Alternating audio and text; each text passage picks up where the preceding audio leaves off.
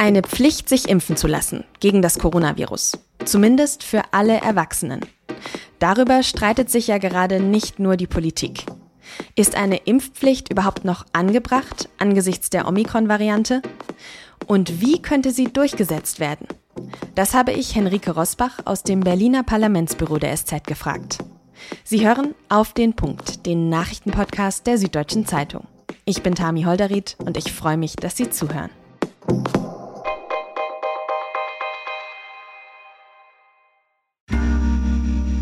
Werbung. Hi, ich bin Patrick Bauer, Reporter beim Magazin der Süddeutschen Zeitung. Und gemeinsam mit meiner Kollegin Eva Hoffmann habe ich an einer unglaublichen Geschichte recherchiert. Tom und Jana denken, sie ziehen mit ihrem kleinen Kind zu einer liebevollen Gemeinschaft. Aber sie landen in einer Gruppe, in der Menschen manipuliert und psychisch und physisch fertig gemacht werden. Wie schafft es die Familie da wieder raus?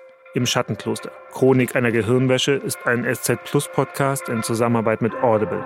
Jetzt auf sz.de/slash Schattenkloster. Manche Länder haben sie schon. Eine allgemeine Corona-Impfpflicht. Die gibt's zum Beispiel in Indonesien und Turkmenistan und bald wahrscheinlich auch in Österreich. In anderen Ländern, Italien oder Griechenland, da gibt's zumindest eine altersabhängige Impfpflicht. In Italien zum Beispiel ab 50. Und in Portugal oder Spanien, da haben sich so viele Menschen impfen lassen, dass es eine Pflicht wohl gar nicht braucht. Und Deutschland? Auch bei uns sah es so aus, als könnte eine allgemeine Impfpflicht kommen. Zumindest hatte der damals noch nicht ganz Bundeskanzler Olaf Scholz das im November letzten Jahres so angekündigt dass wir den Weg öffnen für eine Gewissensentscheidung der Abgeordneten im Deutschen Bundestag über eine allgemeine Impfpflicht, die dann Anfang des nächsten Jahres im Februar oder Anfang März in Kraft tritt und auf die sich jeder jetzt einstellen kann. Den Zeitplan, den musste die Regierung mittlerweile schon nach hinten korrigieren. Und was damals ziemlich eindeutig klang, sieht heute ganz anders aus. Seit Wochen wird in der Politik hin und her diskutiert. Dabei ist die Mehrheit der Deutschen sich einig. Fast zwei Drittel sind laut einer aktuellen Umfrage für eine Corona-Impfpflicht für Erwachsene. Und für bestimmte Berufsgruppen geht's bald ja eh nicht mehr ohne Impfschutz. Für Pflegepersonal gilt, wer bis zum 15. März nicht vollständig geimpft ist, der darf in diesem Bereich nicht mehr arbeiten. Eine Branche, die ja eh schon chronisch unterbesetzt ist und die nach Schätzungen dann nochmal bis zu 5 Prozent der Angestellten verlieren könnte. Aber wie steht es um die allgemeine Impfpflicht? Kommt sie nun? Und warum ist das so kompliziert? Darüber habe ich mit meiner Kollegin Henrike Rosbach gesprochen. Henrike, Olaf Scholz hatte ja eine allgemeine Impfpflicht im vergangenen November quasi schon angekündigt. Warum tut sich der Kanzler denn dann jetzt so schwer damit?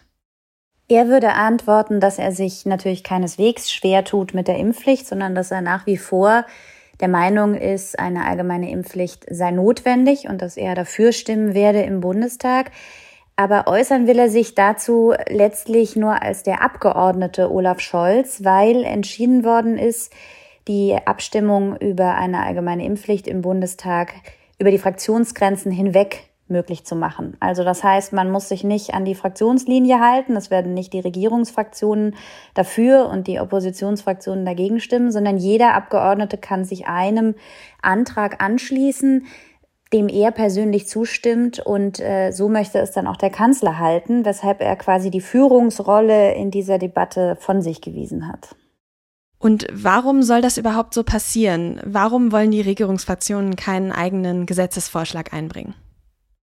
Also man hatte sich auf den Standpunkt gestellt, das sei eine medizinethische Frage, also ähnlich gelagert wie etwa die über eine Neuregelung der Organspende und dass man dann den Fraktionszwang aufhebt. Und das fanden alle ganz gut in der Ampelkoalition, weil es natürlich den Charme hat, dass man Impfpflichtgegner in den eigenen Reihen nicht auf Linie bringen muss, was ja immer auch mit politischen Kosten und Schwierigkeiten verbunden ist. Und deshalb hat eben die Regierungsfraktionen gesagt, also SPD, Grüne und FDP, es gibt keinen Regierungsantrag, sondern es wird Gruppenanträge aus der Mitte des Parlaments herausgeben. Und an denen wird jetzt gebastelt. Allerdings wird an denen nun auch schon eine ganze Weile gebastelt. Wer will die Impfpflicht denn und wer will sie vielleicht eben auch nicht? Du hast gerade schon gesagt, durch diese äh, Gewissensfrage wird ja auch der, der äh, Fraktionszwang aufgehoben. Es ist relativ einfach zu sagen, wer sie nicht will, denn dazu gibt es schon einen Gruppenantrag. Der FDP-Abgeordnete und Bundestagsvizepräsident Wolfgang Kubicki hatte schon im Dezember einen Antrag vorgestellt, in dem gefordert wird, dass es keine Impfpflicht geben soll, in dem zwar auch für die Impf Impfung geworben wird, aber eben eine Impfpflicht abgelehnt wird. Gibt es denn auch Gesetzesvorschläge für die allgemeine Impfpflicht schon? Lässt sich da schon was absehen, wer sich da positioniert?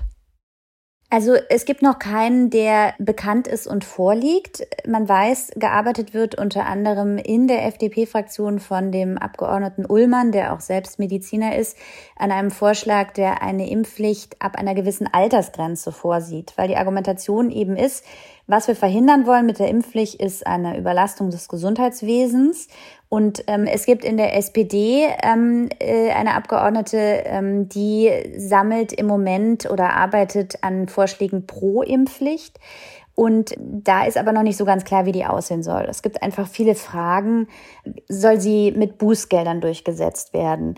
Wird sie vielleicht an den Arbeitsplatz irgendwie angedockt? Was passiert, wenn, wenn man sich nicht dran hält? Ja, also wie streng wird sie sein? Und gibt es vielleicht noch eine vorgeschaltete, mildere ähm, Instanz, ja, also zum Beispiel verpflichtende äh, Beratungsgespräche oder so. Das zum Beispiel ist in diesem Ullmann-Vorschlag auch vorgesehen. Dann sprechen wir doch direkt nochmal weiter über diese praktische Umsetzung, die du gerade schon angesprochen hast. Wie könnte eine Impfpflicht, wenn sie denn käme, denn durchgesetzt werden überhaupt?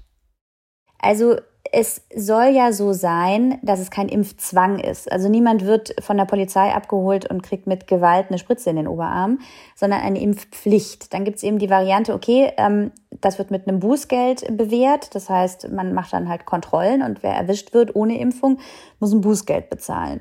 Es gibt auch die andere Möglichkeit, dass man sagt, ähm, man darf nur noch zur Arbeit, wenn man geimpft ist. Ja, also ähnliche Regelungen gibt es ja zum Beispiel in Italien für Ältere. Ja, aber das ist alles rechtlich noch relativ vage und unklar. Und da wird eben noch ähm, überlegt, was möglich ist. Und was nicht möglich ist, zum Beispiel ist eine Frage auch, geht das überhaupt ohne Impfregister? Also ohne dass irgendwo zentral erfasst ist, wer geimpft ist, wann, mit welchem Impfstoff. Ja, jetzt hast du gerade schon angesprochen, dieses Impfregister, das würde ja wahrscheinlich auch juristische Hürden mit sich bringen. Welche anderen juristischen Bedenken gäbe es denn noch für eine allgemeine Impfpflicht, die ja vielleicht eben auch noch aus dem Weg geräumt werden müssten? Also die grundlegende Idee hinter der allgemeinen Impfpflicht ist ja, dass es natürlich ein Freiheitseingriff ist, weil ich habe eigentlich ein Recht auf körperliche Unversehrtheit und der Staat kann mir keinen medizinischen Eingriff verordnen.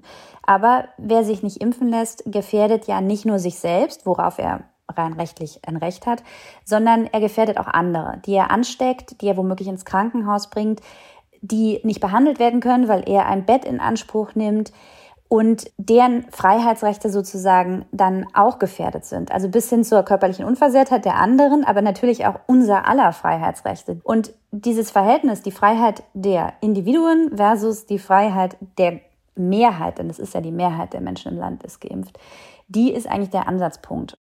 Jetzt hat sich die Situation ja seit letztem November verändert. Die Omikron-Variante ist jetzt auch schon die dominierende Variante bei uns. Die ist zwar ansteckender, sorgt aber nach allem, was wir aktuell wissen, auch für weniger schwere Krankheitsverläufe. Gleichzeitig kann Omikron aber den Schutz von schon geimpften und Genesenen auch überwinden. Also unsere Impfungen schützen uns nicht mehr so gut vor einer Infektion mit Omikron. Was ändert das denn jetzt an der Situation und an der Diskussion um die allgemeine Impfpflicht? Also der Grundkonflikt ist weiter der gleiche. Gefährden ungeimpfte die anderen. Ja, und der besteht immer noch. Das heißt, ist das Gesundheitssystem tatsächlich derart in Gefahr, dass dieser doch relativ große Eingriff gerechtfertigt ist? Oder ist es das nicht? Und Lauterbach sagt, es ist in Gefahr, weil ja, sie verlaufen milder, aber wenn wir jetzt so viele Infektionen kriegen, wie das in anderen Ländern passiert ist, werden sich bei den Älteren, wo immer noch, ich glaube, 12 Prozent äh, nicht geimpft sind, so viele anstecken, dass es dann entsprechend auch wieder sehr viele Krankenhauseinweisungen geben wird. Andere bezweifeln das, verweisen auf andere Länder und da ist eben eine große Unsicherheit und die macht das juristische Konzipieren noch mal schwerer. Wenn darüber gesprochen wird, ob Omikron sozusagen die Regel verändert, weil der Impfstoff gegen das Virus nur noch dahingehend wirkt, dass die Krankheit nicht mehr so schlimm ist, aber nicht die Infektion verhindert, dann sagt dann jemand wie Karl Lauterbach, ja, aber wir werden ja angepasste Impfstoffe haben. Also wir werden einen Impfstoff haben, der auch gegen Omikron schützt. Daran werde schon gearbeitet. Man wird einen Impfstoff irgendwann haben, der gegen verschiedene Virusvarianten wirkt. Daran wird auch gearbeitet. Und für die Gegner ist es aber so, ja, das steht ja in den Sternen, das wissen wir nicht. Und am Ende stehen wir weiter mit den Impfstoffen da. Und die Basis für unsere Impfpflicht ist dann eben einfach eine deutlich wackeligere als gedacht. Das heißt, eine Impfpflicht würde dann auch bedeuten, dass man sich eventuell regelmäßig boostern muss gegen neue Varianten wie Omikron. So zumindest würden sich das die Befürworter dann wünschen. Also, dass wir jetzt alle drei Monate für den Rest unseres Lebens ins Impfzentrum gehen, ich glaube, das schwebt niemandem vor. Vielleicht wird es werden wie mit der Grippeimpfung, dass man das einmal im Jahr machen kann und insgesamt die Bevölkerung so einen Status hat, dass sie mit einem endemischen Virus, also einem Virus, das einfach da ist und dann im Herbst immer wieder seine, seine Höhe, Hochzeit feiert, ähm, damit wird man dann vielleicht zurechtkommen können.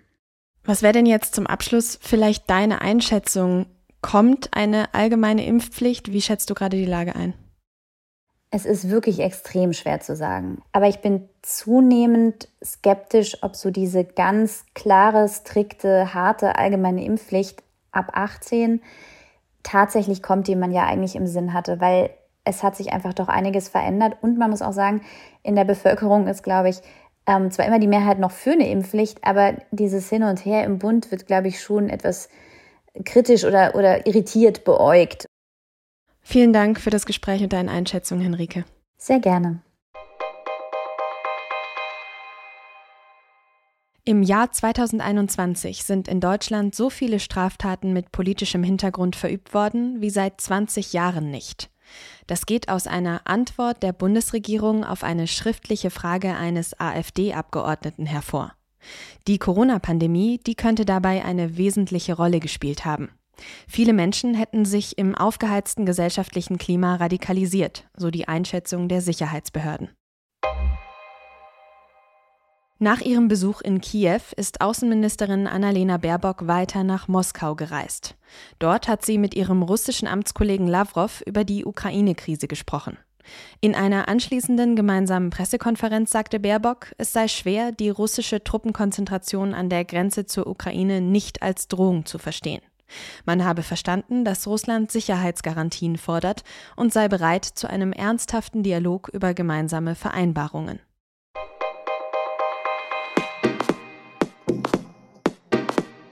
Friedrich Merz, der ist ja jetzt da, wo er immer hin wollte. Vorsitzender der CDU. Verloren, das hat er ja schon oft, aber ist er überhaupt auch ein guter Gewinner? Meine Kollegen schreiben in der SZ von Mittwoch über einen, der sich gerade neu erfindet. Die Reportage können Sie mit einem Digitalabo schon am Dienstagabend lesen. Redaktionsschluss für Auf den Punkt war 16 Uhr. Produziert hat diese Sendung Benjamin Markthaler. Ich bedanke mich fürs Zuhören und sage bis morgen.